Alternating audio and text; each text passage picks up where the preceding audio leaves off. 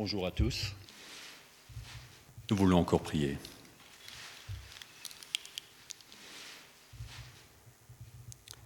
Oui, Père, ce matin, nous sommes venus devant toi, chacun avec sa semaine passée. Nous voulons tout déposer à tes pieds, te demander que nos cœurs soient réceptifs, que nos pensées soient libres d'accueillir ta parole. Seigneur, comme à Pentecôte, nous te demandons aussi que ton esprit traduise ce, qui sera annoncé, Seigneur, pour que chacun puisse comprendre. Tu vois ce que c'est bien imparfaitement que tout cela est préparé, mais toi, tu peux le parer, Seigneur, pour que ce soit à ta gloire et que ce soit vraiment un festin pour chacun, Seigneur. Amen.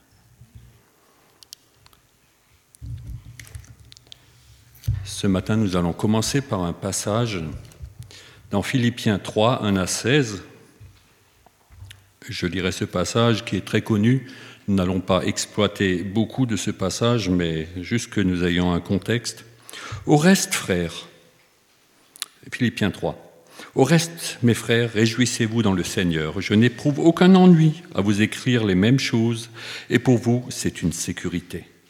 Prenez garde aux chiens, prenez garde aux mauvais ouvriers, prenez garde aux partisans de la mutilation, car c'est nous qui sommes les vrais circoncis, nous qui célébrons le culte par l'Esprit de Dieu, qui mettons notre fierté en Jésus-Christ et qui ne mettons pas notre confiance dans la chair. Et pourtant, j'aurais des raisons de mettre ma confiance dans la chair. Si d'autres considèrent qu'ils peuvent mettre leur confiance dans la chair, à plus forte raison moi. Circoncis le huitième jour, de la lignée d'Israël, de la tribu de Benjamin, hébreu né d'hébreu, quant à la loi pharisien, quant à la passion persécuteur de l'Église, quant à la justice de la loi irréprochable. Mais ce qui pour moi était un gain, je l'ai considéré comme une perte à cause de Christ. En fait, je considère tout comme une perte à cause de la supériorité de la connaissance de Jésus-Christ, mon Seigneur.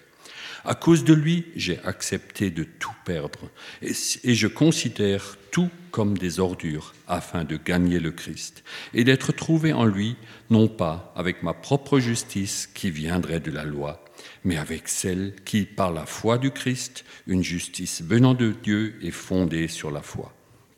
Il s'agit maintenant de le connaître, lui, ainsi que la puissance de sa résurrection et la communion de ses souffrances en étant configuré à lui dans la mort, pour parvenir, si possible, à la résurrection d'entre les morts. Ce n'est pas que j'ai déjà obtenu tout cela, ni que je sois déjà parvenu à l'accomplissement, mais je le poursuis, tâchant de le saisir, pour autant que moi-même j'ai été saisi par Jésus-Christ. En ce qui me concerne, mes frères, je n'estime pas moi-même l'avoir déjà saisi, mais une seule chose compte. Oubliant ce qui est en arrière et tendant vers ce qui est en avant, je cours vers le but pour obtenir le prix de l'appel céleste de Dieu en Jésus-Christ. Si donc nous sommes des gens accomplis, tenons-nous-en à cette pensée. Et si quelqu'un si sur quelques points vous pensez différemment, Dieu vous révélera aussi ce qui en est. Seulement au point où nous sommes parvenus, avançons ensemble. Dans ce passage que j'aimerais intituler par le passage, le message, la course de la vie, Paul dresse un bilan de sa vie. Alors selon les critères sociaux, religieux de l'époque, c'était pas mal. Pas mal du tout. Voilà un juif accompli. Mais pour lui, l'essentiel est maintenant ailleurs. Depuis que Christ l'a saisi, son ego a diminué. Sa propre justice est devenue une entrave. Il était lié par cela. Son aspiration est d'imiter Jésus-Christ. L'apprentissage de la foi, de la vie par la foi, l'entraîne dans une nouvelle vie. Tout est changé. Maintenant, ce n'est plus le zèle de la loi qui le motive. Par amour pour son Sauveur, il sert et encourage l'Église. Il y a un changement. Le passage de Éphésiens 3 est comme un regard dans le rétroviseur pour se souvenir d'où l'on vient sans regret, pour mieux fixer la route qui est devant nous. Paul voit l'avenir éternel, la résurrection. Avant, Il avait ses règles à respecter, et là, il voit l'avenir. Il compare sa vie à une course, et pour gagner, il faut courir, se concentrer sur la piste. Quand vous voyez les grands ovales dans les stades, et les coureurs, ils ne sont pas là à regarder derrière si l'autre il se rapproche ou s'il l'a bien distancé. Il trace. Là, en ce moment, on pense couloir, on y va. Et Paul fait pareil. Il faut courir. Pour courir, il faut se concentrer sur la piste avec pour but la ligne d'arrivée. En ce moment, c'est soit un fil, c'est soit une lumière optique. En tout cas, il y a un but. Si dans ma course je regarde constamment en arrière, je me déconcentre, je risque de ne pas voir un obstacle qui est devant moi, je perds du temps. Alors, on appliquera tout à l'heure. La course de la vie se court au présent, pas au passé. Combien de fois on parle du passé, que c'était mieux? Combien de fois on pense au passé, mais c'est aujourd'hui? Dans Hébreu, il est dit aujourd'hui, c'est aujourd'hui que le Seigneur parle. Aujourd'hui, quand vous entendez sa voix, c'est pas le passé. Pour illustrer les propos de Paul, nous allons refaire un saut en arrière dans Genèse 19. Nous allons près du passage que Léopold a traité la semaine dernière, et nous allons retrouver Abraham. Mais nous allons lire les versets 15 à 25 de Genèse 19. On pourrait lire plus, mais le reste, on retracera un peu le contexte. Quand l'aurore se leva, les messagers pressèrent Lot en disant Lève-toi, Prends ta femme et tes deux filles qui se trouvent ici pour ne pas être emportés par la faute de la ville. Mais il s'attardait. Alors les hommes le saisirent par la main, lui, sa femme et ses filles, car le Seigneur voulait l'épargner. Ils le firent sortir, sortir et le laissèrent en dehors de la ville. En les faisant sortir à l'extérieur, il dit Sauve-toi, il y va de ta vie. Ne regarde pas derrière toi, ne t'arrête pas dans tout le district. Sauve-toi vers la montagne, de peur que tu ne sois emporté. L'autre leur dit, Oh non, je t'en prie, Seigneur, je t'en prie, non, ton, serviteur, moi, ton serviteur, j'ai trouvé grâce à tes yeux, et tu as montré une grande fidélité envers moi en me conservant la vie. Mais je ne peux pas, moi, me sauver vers la montagne sans que le malheur s'attache à moi. Je mourrai. Regarde cette ville, je t'en prie. Elle est assez proche pour que je m'y enfuis. Elle est petite je t'en prie, pour que je reste en vie, laisse-moi me sauver jusque-là. N'est-elle pas petite? Alors il lui dit, je te fais encore cette faveur, je ne détruirai pas la ville dont tu parles. Vite, sauve-toi jusque-là, car je ne peux rien faire jusqu'à ce que tu y sois arrivé. C'est pourquoi on appelle cette ville du nom de Tsoar, petite. Le soleil se levait sur la terre lorsque Lot entra dans Zoar. Alors le Seigneur fit pleuvoir sur Sodome et sur Gomorre du soufre et du feu venant du Seigneur, du ciel. Il détruisit ces villes, tout le district, tous les habitants des villes et la végétation de la terre. La femme de Lot regarda en arrière et devint une statue de sel. Jusque-là. C'est une autre course, là, n'est-ce pas? Tout à l'heure, nous avons parlé de la course de la vie. Ici, Lot devait courir pour sa vie. Lot habite à Sodome, un choix personnel. Parce que dans quelques... Pardon, j'ai oublié de noter le, chapitre, mais Lot s'est séparé au chapitre 13 Lot, qui accompagne Abraham, avait aussi du petit bétail au verset 5, du gros et du petit bétail, ainsi que des tentes. le pays ne leur permettait pas d'habiter ensemble. Leurs biens étaient si considérables qu'ils ne pouvaient habiter ensemble. Et donc, si nous lisons les versets 10 à 11, Lot leva les yeux, vit tout le district du Jourdain qui était entièrement irrigué, avant que le Seigneur anéantisse Sodome et Gomorre. C'était comme le jardin du Seigneur, comme l'Égypte, jusqu'à Vertzoar. Lot choisit donc pour lui tout le district du Jourdain et partit vers l'est. C'est ainsi qu'ils se séparèrent l'un de l'autre. Abraham s'installa en Canaan. Donc c'est un choix personnel, plutôt égoïste de la part de Lot. Abraham lui a laissé le choix, c'était le neveu. Hiérarchiquement ou selon les règles de l'époque, Abraham aurait pu dire je prends et tu prends ce que je ne prends pas. Mais là, il l'a laissé choisir. Et donc, vous avez vu la description. un territoire riche, irrigué, pas de souci d'eau pour les, brebis, pour les moutons, pas de souci pour le pâturage, et donc une ville prospère. Et l'autre s'installe là. Alors que Abraham parcourt les coins moins fertiles de Canaan, souvent dans le désert. Il recherchait de l'eau et il vivait un peu plus au sec. Le peuple de Sodome est sous le jugement de Dieu pour son péché. Nous n'allons pas développer ça. Et donc, après être passé chez Abraham, les anges arrivent chez Lot pour le prévenir de l'imminence du danger, l'imminence du jugement. Vous connaissez le passage. Et donc, Lot les accueille chez lui, les, hommes de Sodome veulent s'en prendre à ces anges, aux invités de Lot. Il leur propose même, Lot leur propose ses deux filles vierges. Alors vous voyez, euh, le contexte est atroce. Lot devait se faire violer. Les anges leur rentraient dans la maison. Ils ont dit Nous allons te faire pire que ce que nous voulions euh, faire aux anges. Les anges l'ont secouru. Il est complètement sonné.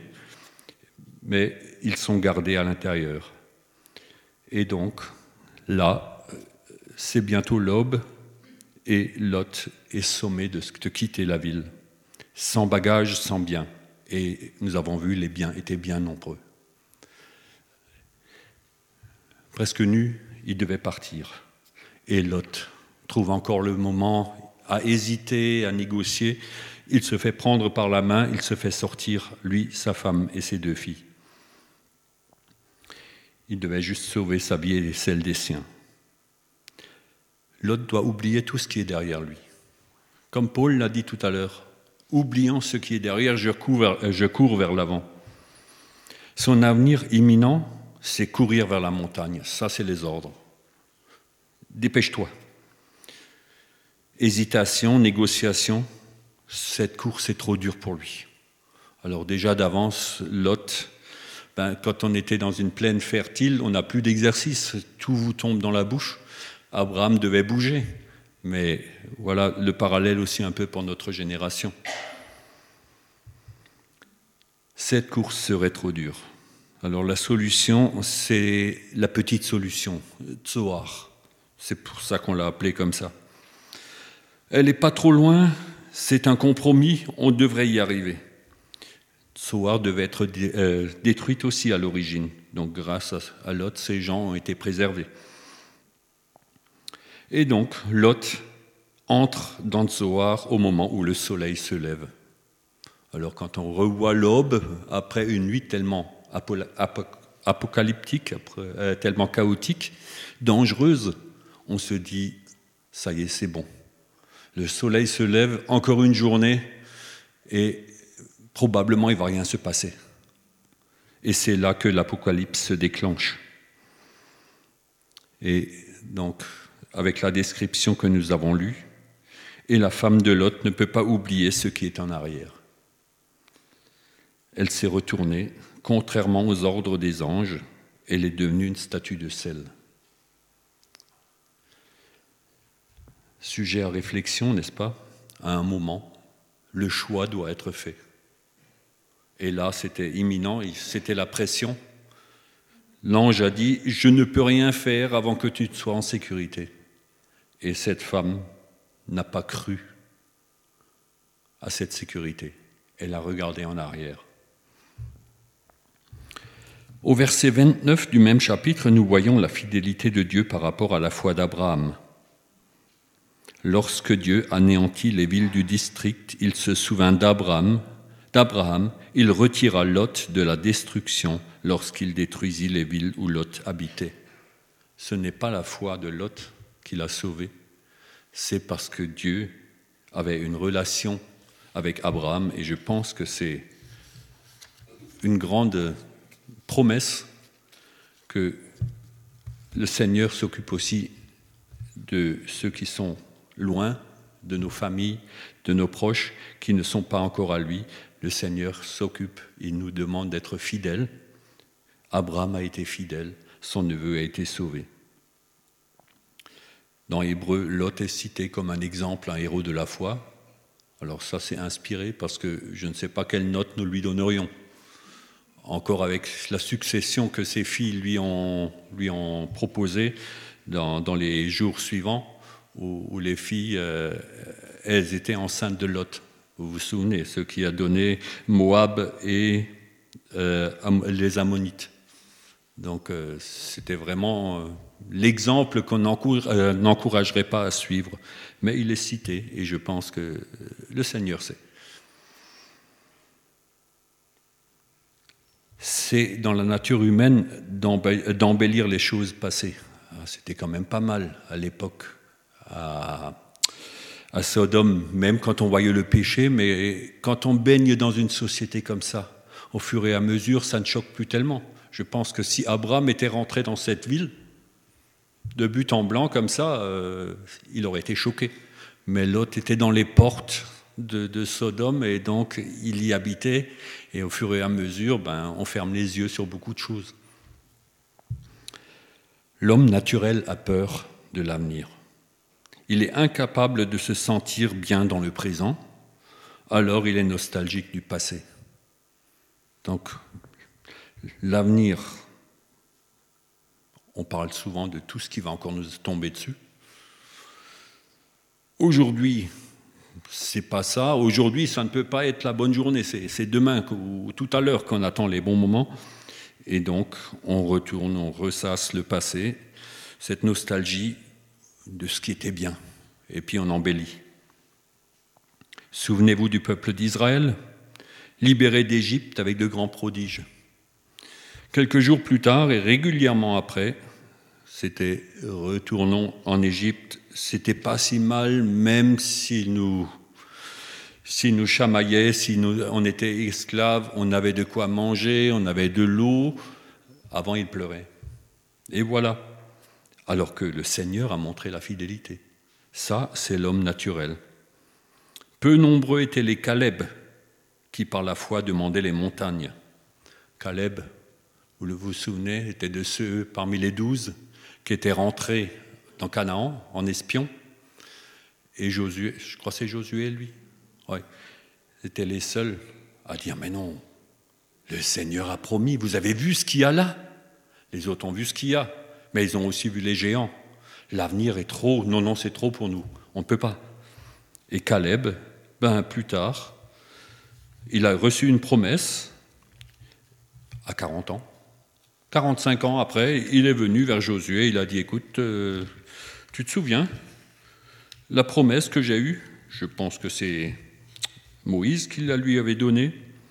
Nous allons lire dans Josué 14 les versets 6 à 14 les fils de Judas s'approchèrent de Josué à Gilgal, à Gilgal, au Gilgal, pardon.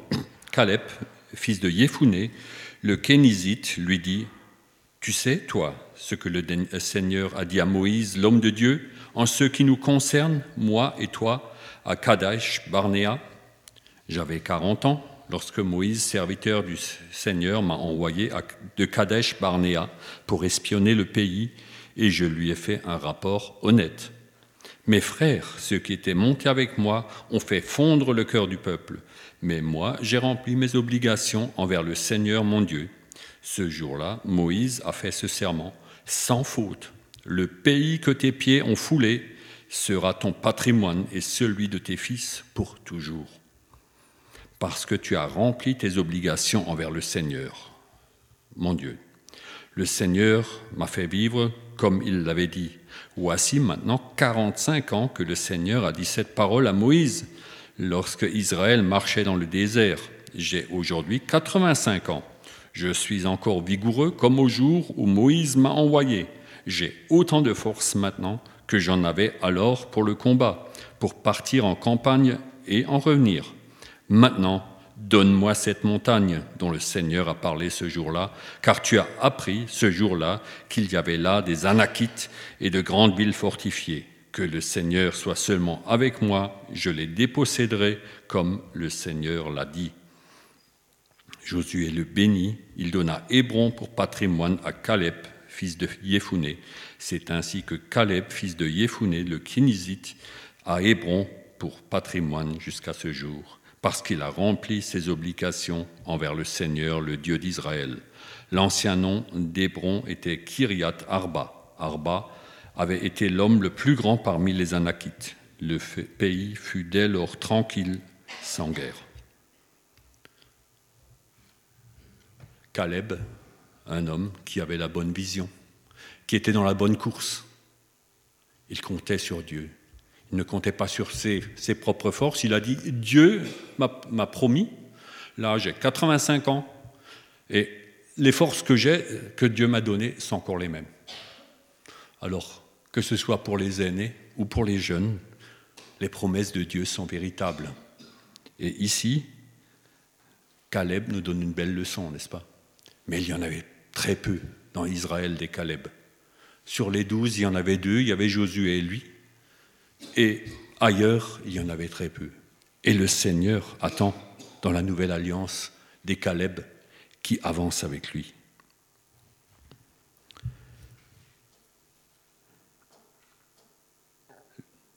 Revenons à Lot. Lot habitait une ville corrompue à l'extrême, il le savait.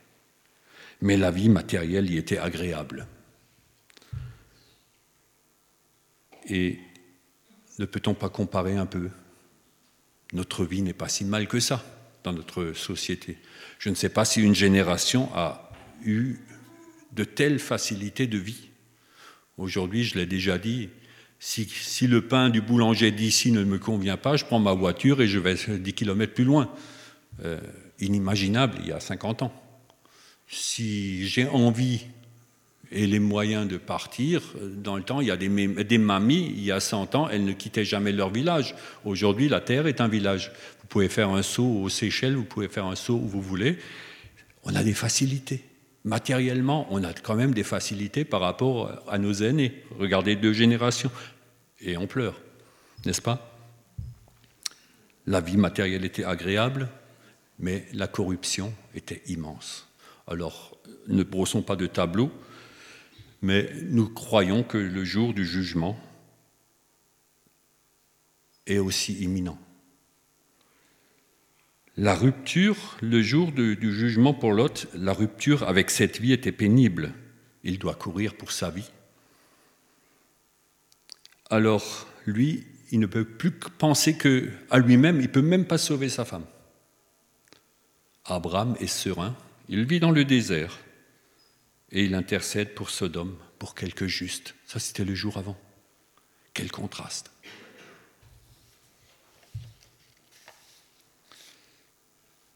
Oubliant ce qui est en arrière, je cours vers le but. C'est ce que Paul dit.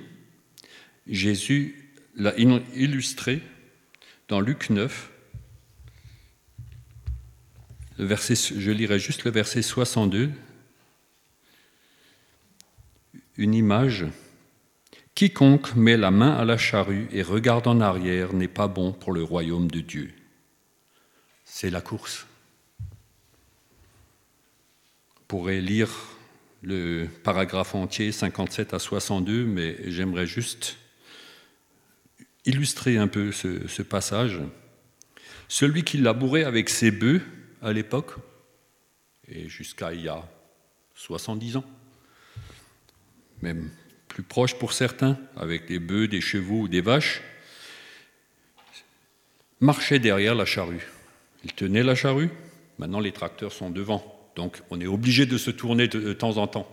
Mais là, Ce gars suivait, il avait les yeux sur les bœufs, il guidait la charrue et il, avait les yeux sur le soc qui fendait la terre. Et pour faire des sillons bien droits, continuellement, il relevait la tête et il regardait l'objectif. Surtout le premier sillon est important. Sinon, vous, vous, vous tracez comme ça. Alors, même en tracteur, c'est comme ça aujourd'hui. Si vous voulez faire une ligne droite sur 200 mètres ou 500 mètres, il faut prendre un objectif et vous tracer. Si vous regardez à chaque obstacle, vous, vous tournez un peu le volant et le résultat n'est pas fameux. Donc, s'il passait son temps à regarder en arrière pour voir ce que ça donne, le résultat n'était pas fameux. Il, il faisait, il labourait, les autres euh, rigolaient, regarde comment il, fait son, boulot. Regardez en avant. Pour faire un sillon droit, donc, il faut fixer le but au loin. C'est ce qu'on vous apprend si vous apprenez à conduire, par exemple, sur la glace. Si vous voulez éviter un obstacle, regardez là où c'est libre et votre subconscient vous aide à tracer vers là. Si vous regardez un arbre, vous allez le prendre. Ça, c'est prouvé. On a fait des stages euh, de glisse, je l'ai fait trois, quatre fois euh, dans mon métier. Si vous voulez aller, euh, si vous voulez éviter un obstacle, ne regardez pas l'obstacle, regardez le chemin de sortie. C'est comme ça. Et là, vous faites automatiquement ce qui est bon. C'est dans votre subconscient.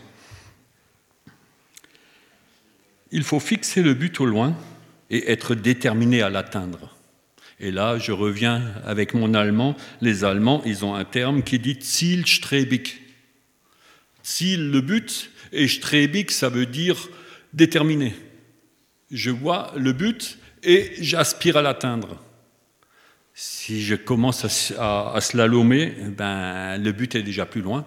En toute une ligne droite, c'est toujours la plus courte.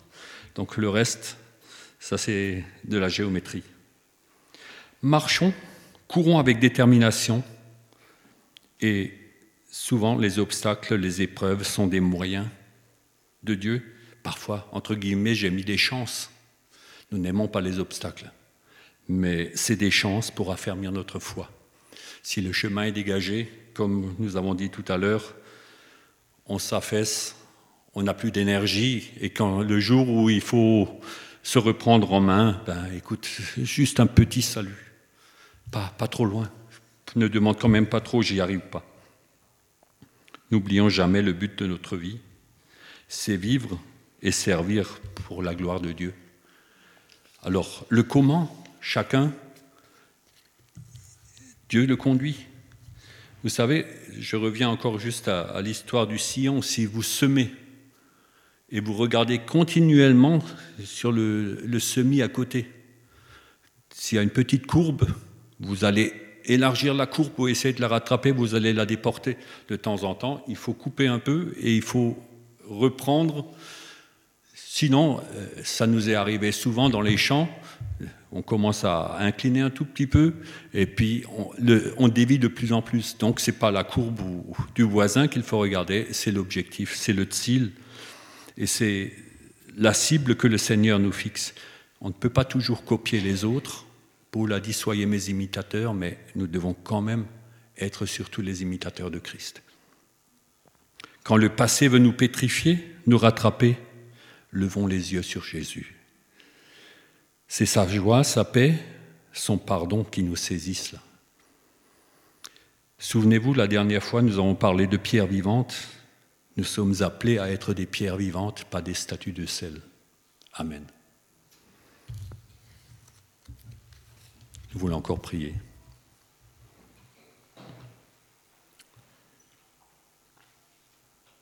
Seigneur, que ton Esprit Saint interprète ce qui a été dit et que dans notre course, Seigneur, nous ayons du courage, comme dans Ésaïe il est dit, que tu renouvelles les forces à ceux qui le demandent. Et nous pouvons repartir, Seigneur.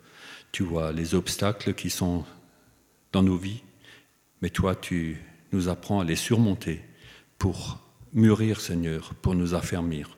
Seigneur, ne nous laisse pas nous endormir à Sodome, mais laisse-nous aspirer vers la montagne, vers tes sommets à toi. Amen.